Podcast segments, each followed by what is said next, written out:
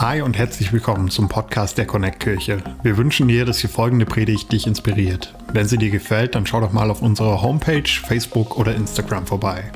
Wir würden uns riesig freuen, dich auch mal live in unseren Gottesdiensten zu haben und mit dir zu connecten. Unsere Gottesdienste finden jeden Sonntag um 10 Uhr und um 11.30 Uhr in der Michaeliskirche Erfurt statt. Mehr Infos zu unseren Gottesdiensten findest du auf erfurt.connectkirche.de. Egal wo du gerade bist, wir hoffen, dass diese Predigt zu dir spricht und dich einen großen Schritt in deinem Leben weiterbringt. Viel Spaß beim Zuhören. Oh man, das ist ja, geht ja gut los, Katharina. Danke dir, Schatz. Ich liebe dich auch von ganzem Herzen. Hey.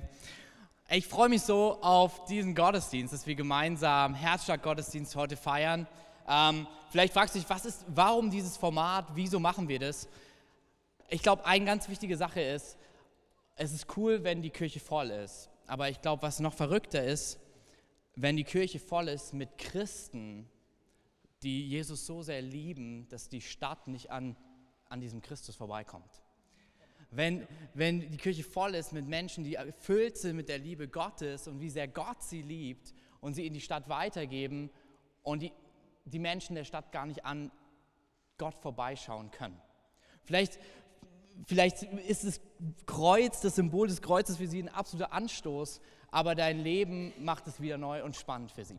Hey, das ist der Grund, warum wir sagen, wir wollen wirklich uns die Zeit nehmen. Wir werden bis mindestens Ende des, der Sommerferien einfach immer wieder den ersten Sonntag im Monat so einen Herzschlag-Gottesdienst feiern, wo wir weniger aufbauen und das größere Programm ist das, was Jesus in unserem Herzen tut, wo wir als Kirche hinwollen, reinzuhören, was hat Gott mit uns vor. Weil ich darf dir etwas sagen, dass es uns als Connect-Kirche gibt und dass du Teil davon bist, ist kein Zufall. Sondern ich glaube, es ist ganz ganz konkret Gottes Idee gewesen und er hat noch Geniales vor. Und alles, was wir bisher erlebt haben, ich glaube, ist der Anfang für das, was noch kommt. Denn ich persönlich glaube, das Beste kommt noch. Hey. Danke. Und ich weiß nicht, früher hatten wir diese Herzschlag-Gottesdienste. Ein Jahr lang. Ganz viele Leute haben mich immer wieder gefragt, wann fangen wir endlich mit Gottesdiensten an? Und da habe ich gesagt, wir warten, das ist wie beim Kochen. Wenn du was richtig Gutes kochst, dann brauchst du ein bisschen Druck unter dem Kessel. Also, da, du kannst nicht sofort damit beginnen. Und wir haben gesagt, hey, wir, wir warten, weil wir wollen nicht Stühle füllen sondern wir wollen sehen, wie Menschen erleben, wer Jesus ist und Herzen verändert werden, die wiederum davon nicht aufhören können zu erzählen. Und so hatten wir ein Jahr immer am ersten Sonntag bei uns im Haus um 15.30 Uhr ein Herzschlagtreffen, wo wir einfach Gottesdienst gefeiert haben, in meinem Wohnzimmer.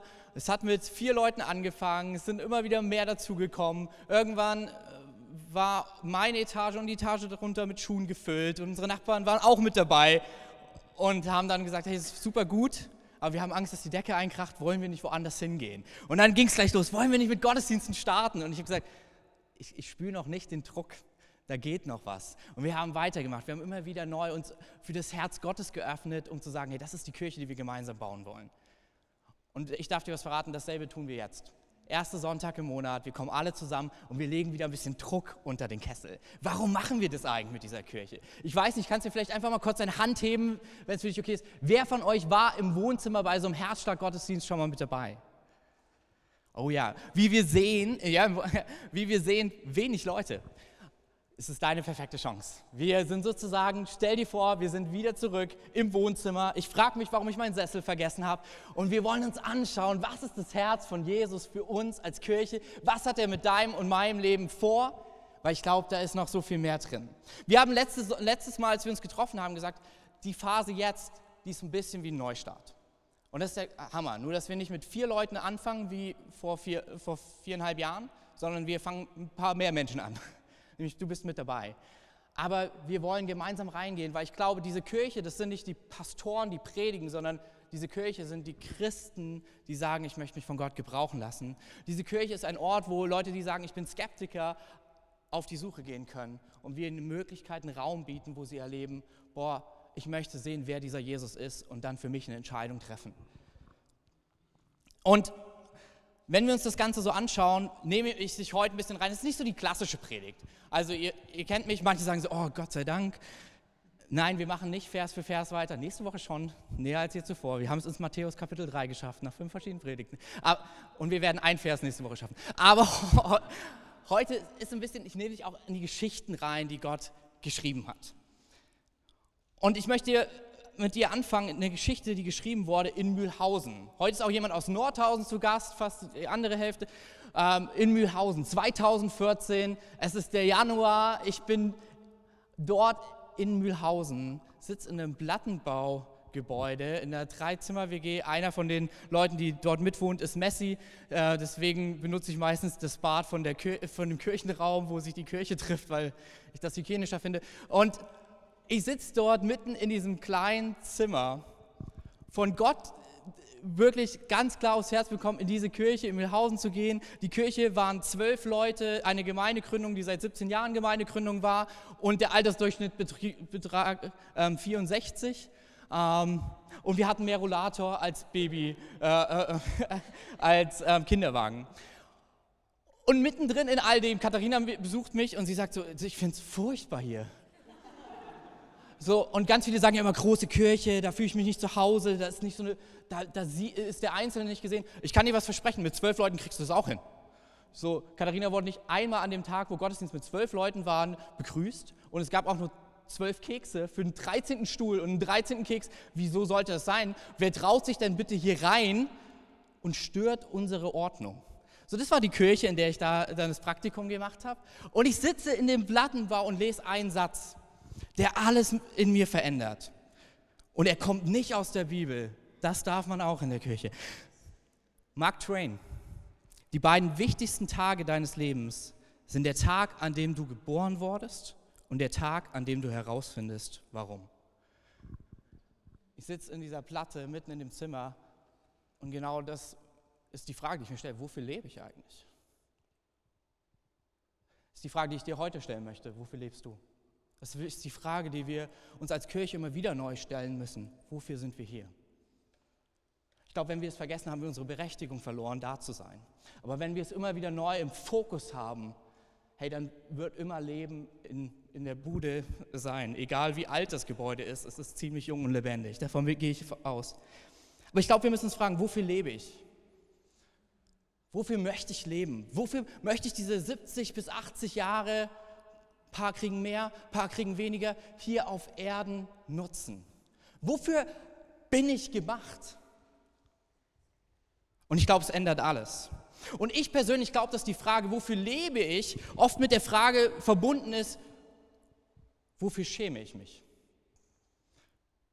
Wofür lebe ich? Wofür schäme ich mich? Ich glaube, dass die beiden Dinge ziemlich nah beieinander liegen. Wofür ich lebe, gibt Kraft wofür ich mich schäme, gibt Angst. Und ich glaube, dass oft Scham und Kraft ziemlich nah beieinander liegen.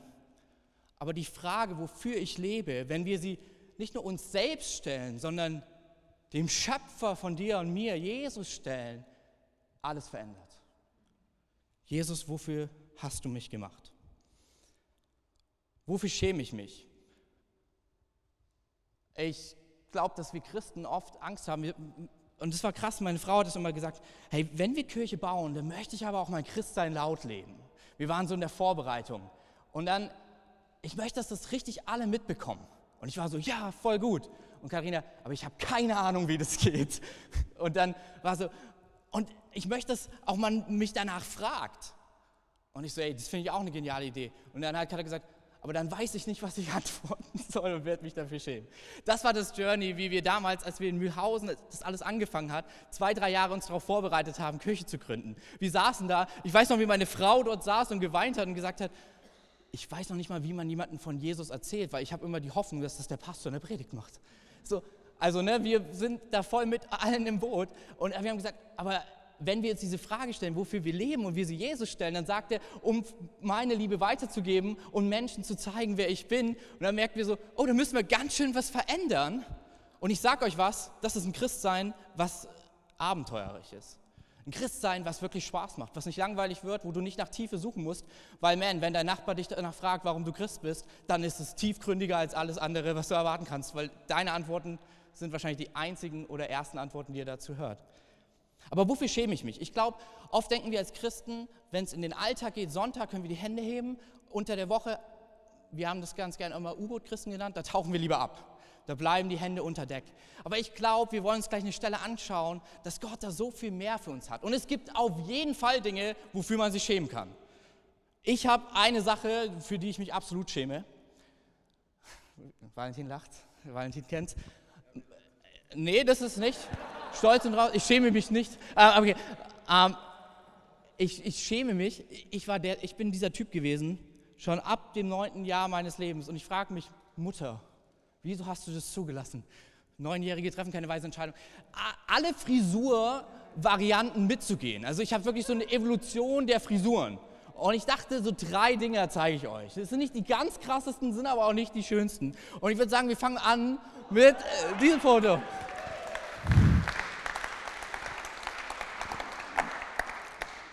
Wir sind ja in der Kirche Familie, ne? Also ja, wenn du dich fragst, sah ich mit zwölf Jahren wirklich so aus? Ja. Habe ich gedacht, dass es cool ist? Ja.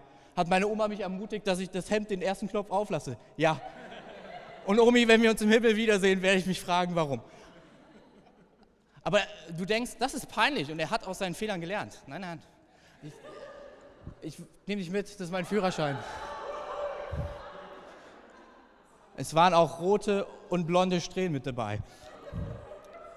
Und dann, selbst mal, weißt du, man sagt, man spricht davon, wenn, wenn Männer heiraten, dann kommt Reife und Wahrheit in ihr Leben und auch Ordnung und Zucht.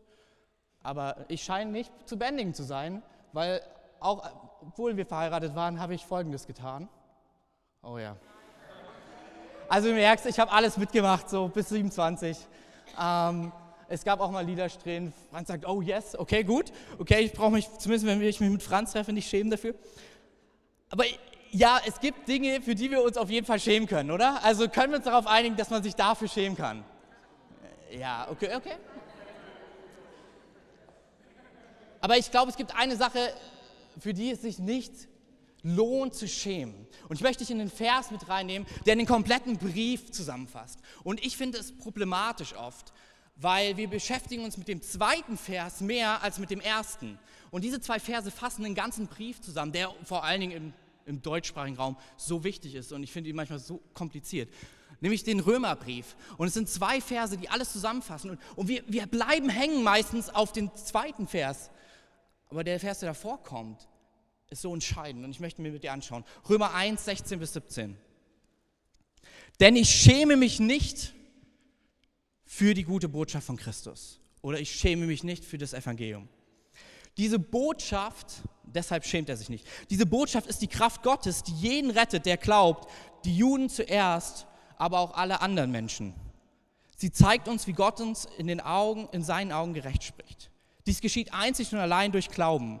Denn es heißt schon in der Schrift, durch den Glauben hat ein Gerechter Leben.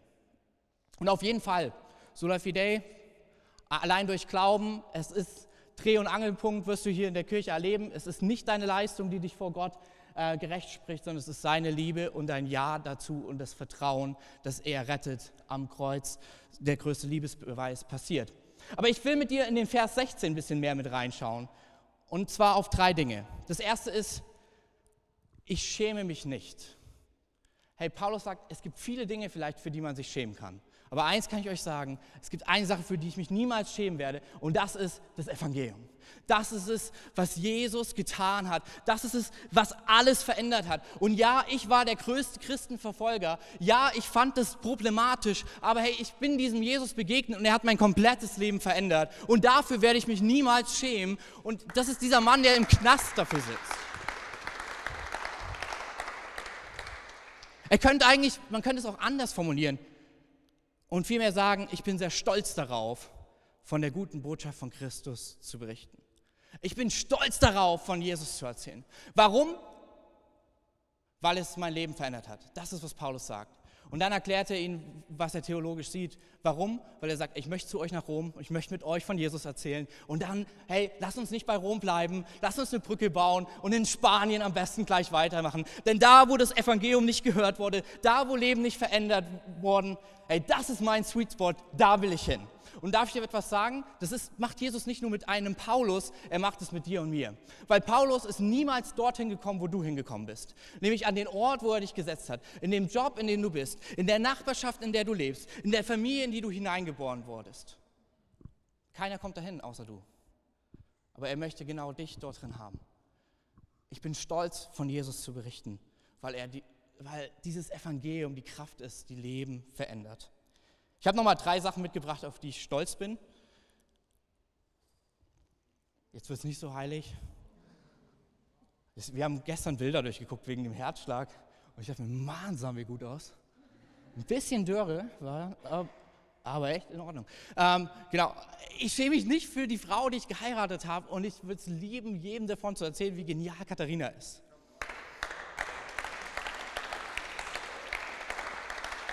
Und man, wie gut sie kochen kann. Aber das kannst du rausfinden, wenn du uns einfach besuchst. Ja, dann gibt es eine Sache, für die ich mich absolut nicht schäme in meinem Leben und das ist, ich schaut ihn euch an. Das ist unser Sohn. An alle Studenten, ich fand, ich war, Katharina und ich waren immer so die, wir werden nie so viel über unser Kind reden, wenn wir es dann haben. Cool down. Es ist super anstrengend. Ah, whatever. Ich mache es trotzdem voll oft.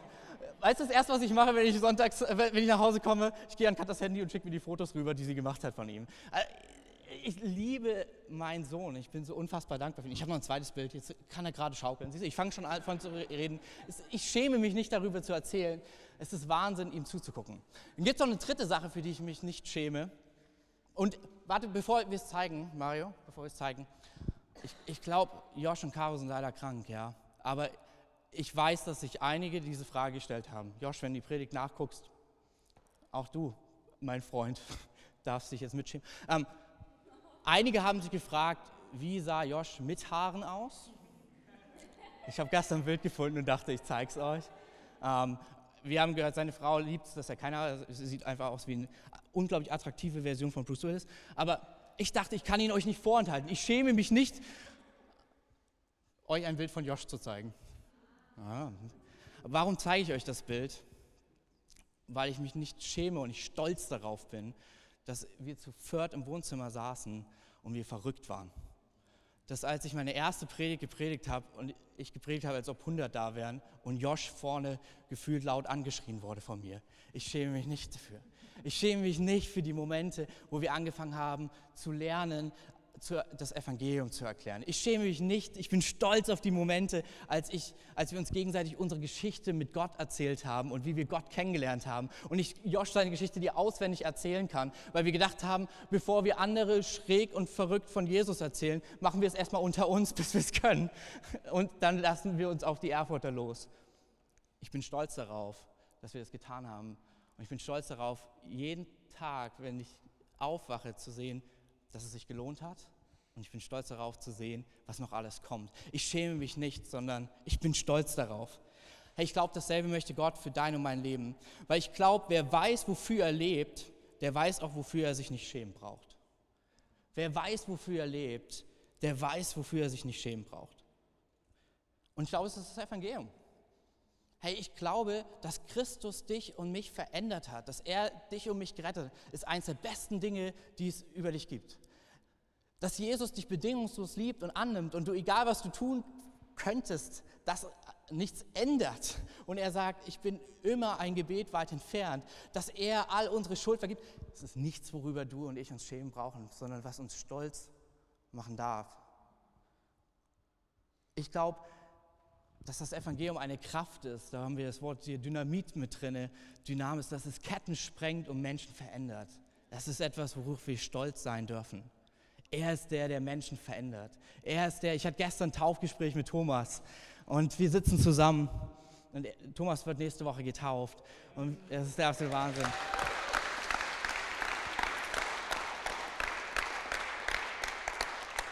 Und voller Freude, mit einem riesen Grinsen erzählt er mir davon, was sich alles verändert hat in seinem Leben, weil Jesus in dieses Leben gekommen ist. Ich habe gefragt, hey, kannst du deine Taufgeschichte aufschreiben für nächsten Sonntag, weil ich glaube, das sollten alle hören. Und er, ich weiß schon genau, was ich da alles reinschreibe. Warum? Weil er stolz darauf ist, dass Jesus tatsächlich Leben verändern kann und dass es nicht aus eigener Kraft passiert, dass wir nicht perfekt sein müssen, aber dass wir in ihm Vergebung erleben. Das ist etwas, worauf du und ich stolz sein dürfen. Wer weiß, wofür er lebt, der weiß auch, wofür er sich nicht schämen braucht. Wofür lebe ich?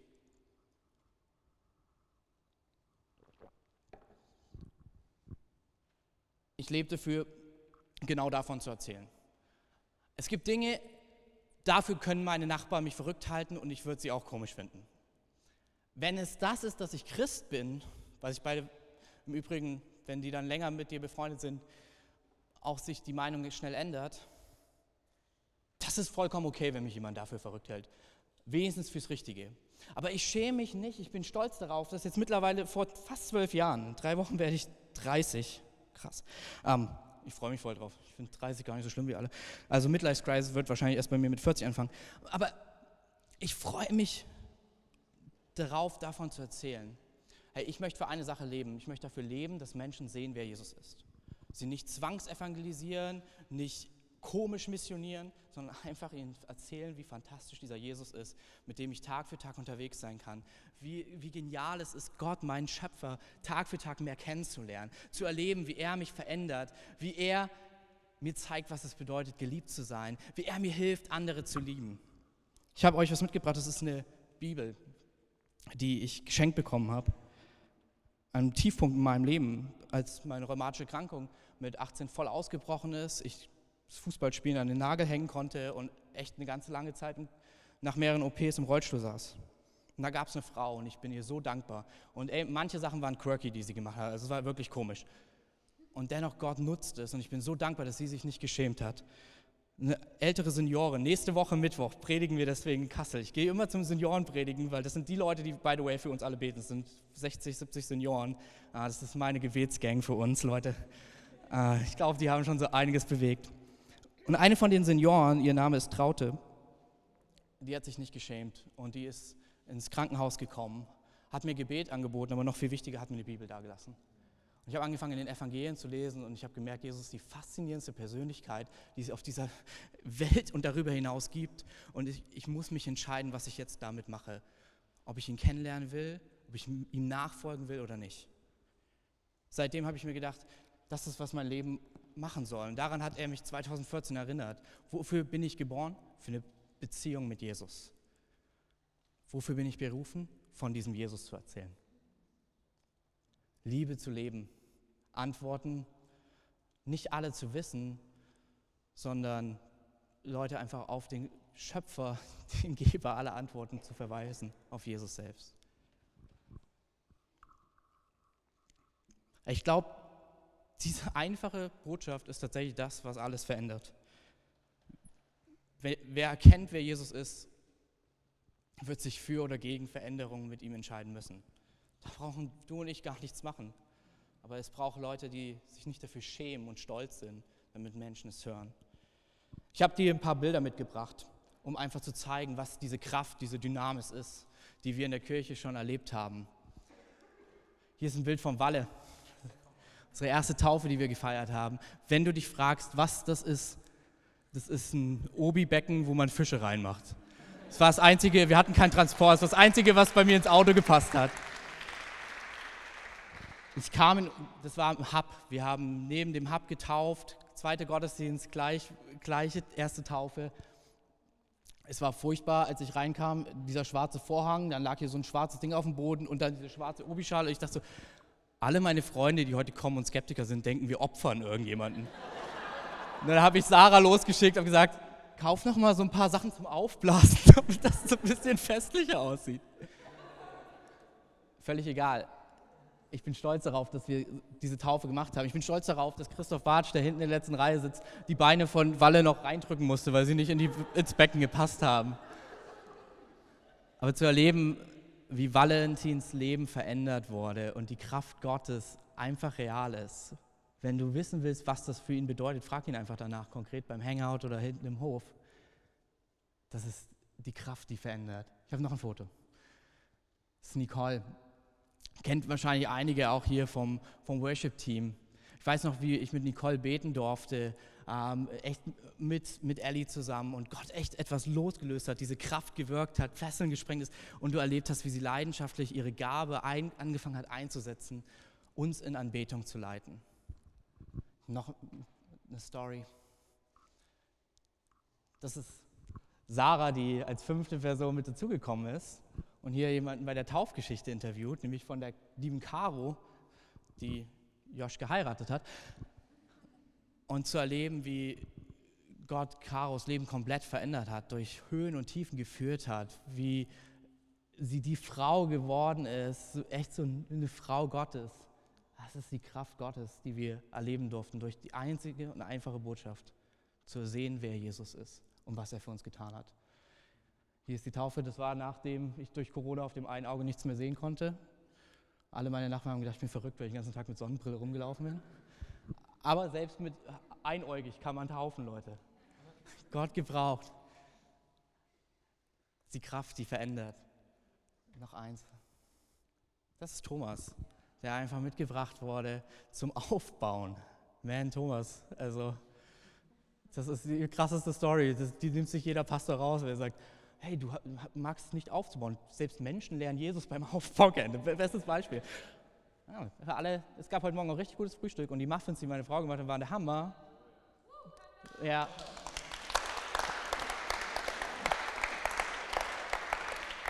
Wenn du welche haben willst, solltest du zum Aufbau kommen. Egal.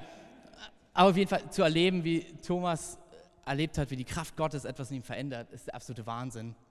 Und dann habe ich noch ein Bild von so vielen Leuten, die drauf sind, wo ich einfach es feiere, äh, wie Gott sie verändert hat. Und das ist ein Bild, du denkst dir so, ja, die ziehen alle eine Flippe.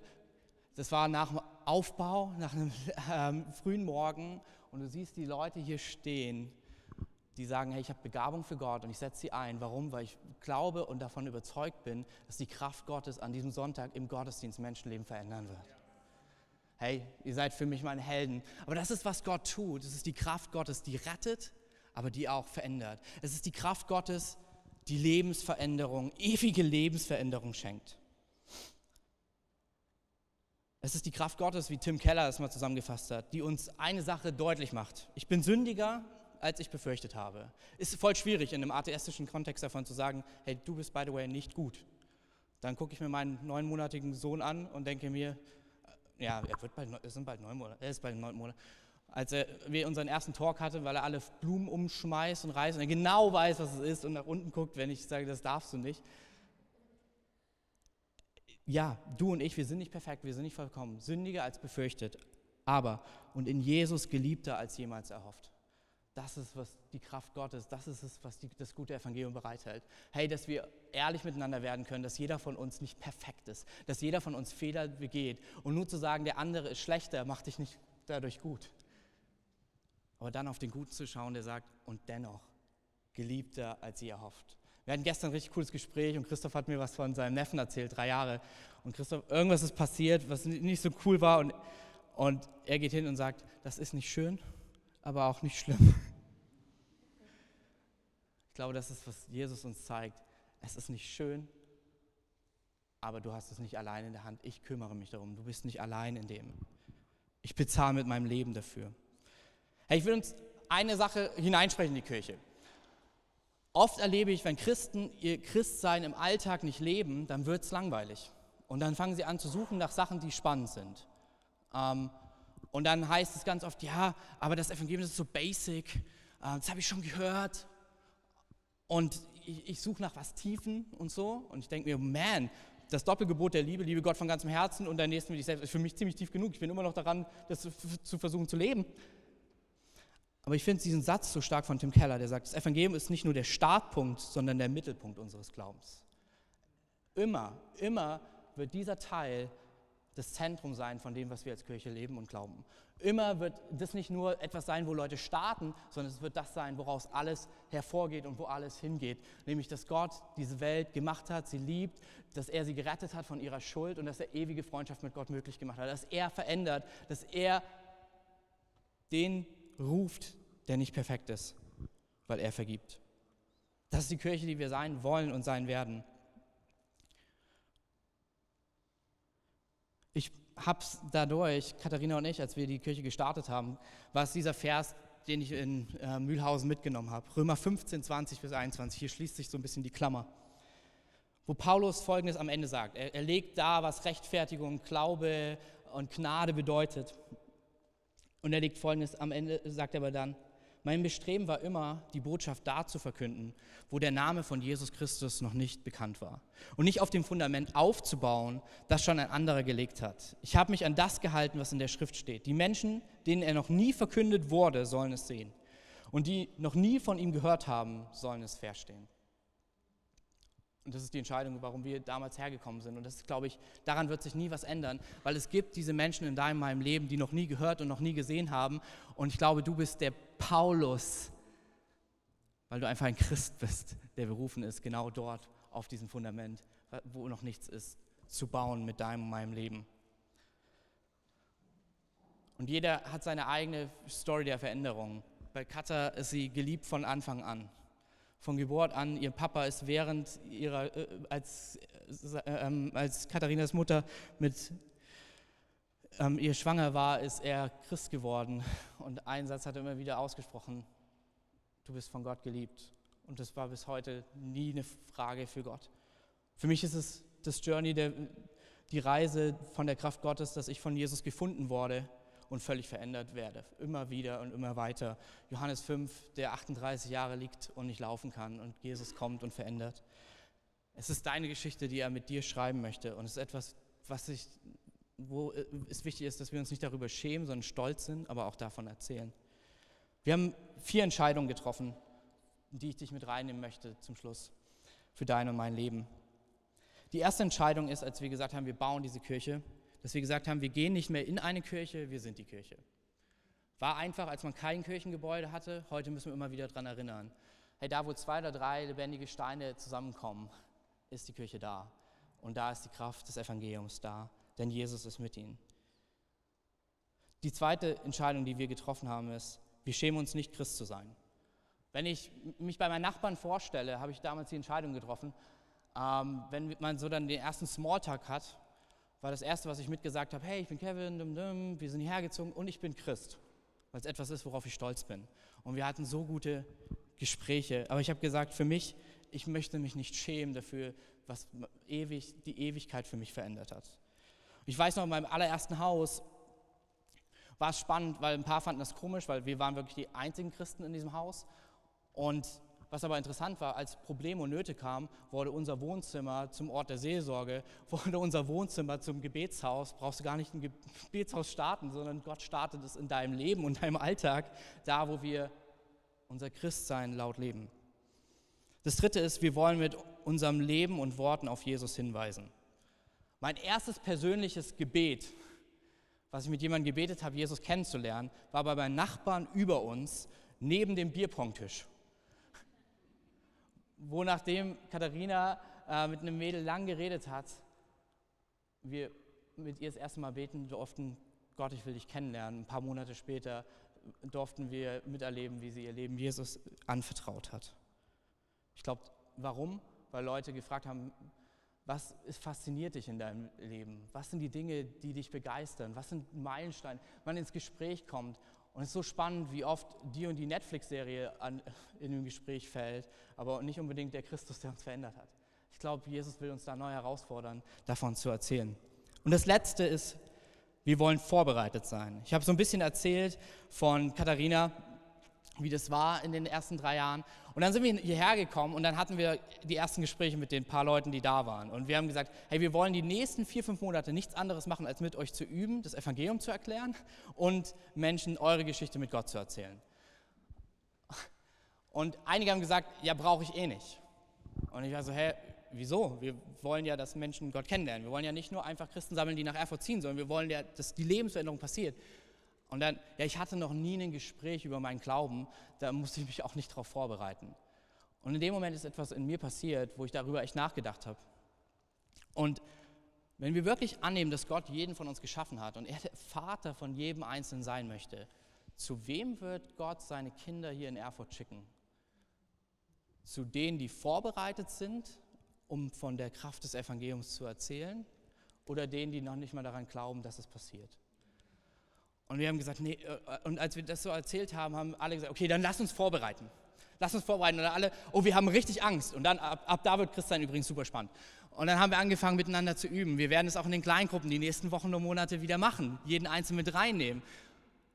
Und das Spannende war, die eine Person, die sich vehement dagegen gewehrt hat, die dann gesagt hat, okay, gut, dann machen wir es. Eine Woche später kommt sie in äh, unsere Kleingruppe und sagt, ihr werdet es nicht glauben, wir waren gestern in der Bar und alle meine Freunde aus dem Nichts fragen, sagen, du bist doch Christ, warum eigentlich? Und ich war so happy, dass wir uns vorbereitet haben. So stark war, vier Jahre später haben wir mit einer Person aus der Runde äh, bei uns zu Hause beim Frühstücken sie begleiten dürfen, als sie gebetet hat, Jesus, komm in mein Leben. Zu wem wird, der, wird Jesus die Leute hier in Erfurt schicken? Ich glaube zu dir und zu mir, wenn wir vorbereitet sind. Nicht die, die es perfekt können, aber die sagen, ich habe das Herz, ich will mich vorbereiten. Ich möchte sehen, dafür lebe ich. Die Kirche, die wir sein wollen, die hat nicht einen Pastor, sondern einfach viele Christen.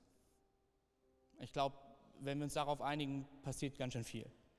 Die Kirche, die wir sein wollen, ist eine Kirche, die niemanden verurteilt, sondern einfach annimmt und liebt und Leute mit hineinnimmt, in der Hoffnung, dass sie Jesus begegnen und Jesus mit seiner Liebe Menschen verändert. Die Kirche, die wir sein wollen, ist stolz auf die Kraft Gottes. Ist stolz auf die Kraft des Evangeliums.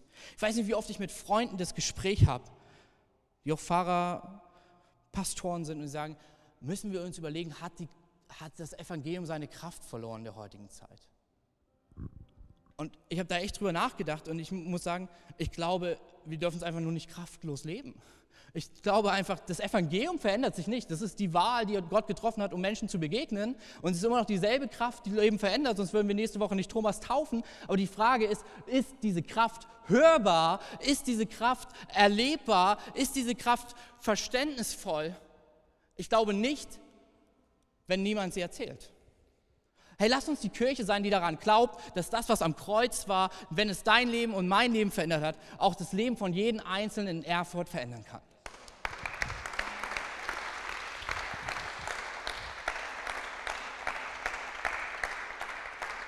Lass uns diese Annahme treffen, dass wenn dein Nachbar sagt, es ist ja schön, wenn es dir gut tut, dass deine und meine innerliche Reaktion ist, aber wäre es auch etwas für dich? Es ist nicht nur die Frage, ob es mir gut tut, es ist die Frage, ist es nicht auch etwas für dein Leben? Wieso gehen wir in die Defensive, wenn Christus am Kreuz alles gab und absolut all in und in die Offensive gegangen ist? Hey, und das ist ein Punkt, den wir immer wieder sonntags tun werden. Ich habe dich ein bisschen mit reingenommen. Vielleicht bist du hier und sitzt als Skeptiker am Start. Das ist vollkommen in Ordnung, aber ich möchte dich fragen, ist das vielleicht auch etwas für dich? Nicht lang drumherum und viel emotional gepusht. Ich werde gleich einfach, werden die Augen schließen, weil es ein persönlicher Moment mit dir und Jesus ist. Mit von drei runterzählen.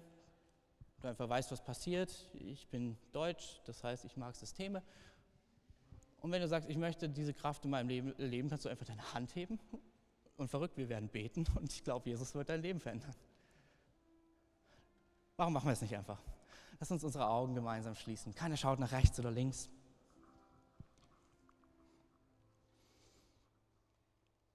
Gott ist hier und will dir begegnen. Drei, Gott liebt dich von ganzem Herzen.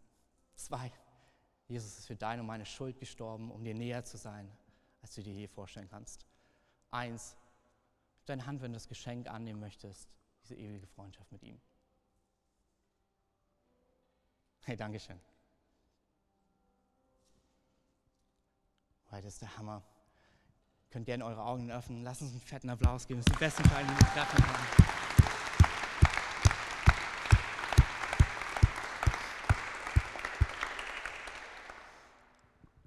Und ich würde es lieben, wenn wir einfach gemeinsam aufstehen. Wir werden dich mit unterstützen in dieser Entscheidung. Es ist ein einfaches Gebet, was ich vorbeten werde und du kannst es nachsprechen. Und die ganze Kirchenfamilie wird es mitbeten, um dich zu unterstützen darin. Und das ist alles, was es braucht, um mit Jesus zu connecten. Und wir wollen uns einfach total uns darüber freuen, dir eine Bibel danach zu schenken, um dich auf die nächsten Wege mit Jesus, diese Nachfolge, ein Stück weit mit begleiten zu dürfen.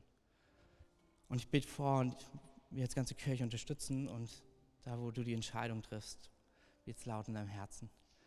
Jesus, ich komme heute zu dir.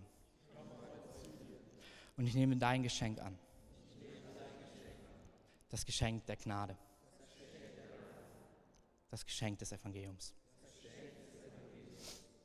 Ich bitte dich um Vergebung für all meine Schuld. Da, wo ich dich verletzt habe. Wo ich andere Menschen verletzt habe. Wo ich mich selbst verletzt habe. Und ich glaube, dass du für meine Schuld am Kreuz bezahlt hast. Ich glaube, dass du den Tod überwunden hast und ewige Verbindung durch dich möglich ist. Ich glaube, dass du auferstanden bist von dem Toten. Und weil das Grab leer ist, ich eine ewige Freundschaft mit dir haben darf. Ich nehme das Geschenk heute an. Danke, dass ich dein Kind sein darf, Gott. Du mein Retter. Du mein Herr. Amen. Amen.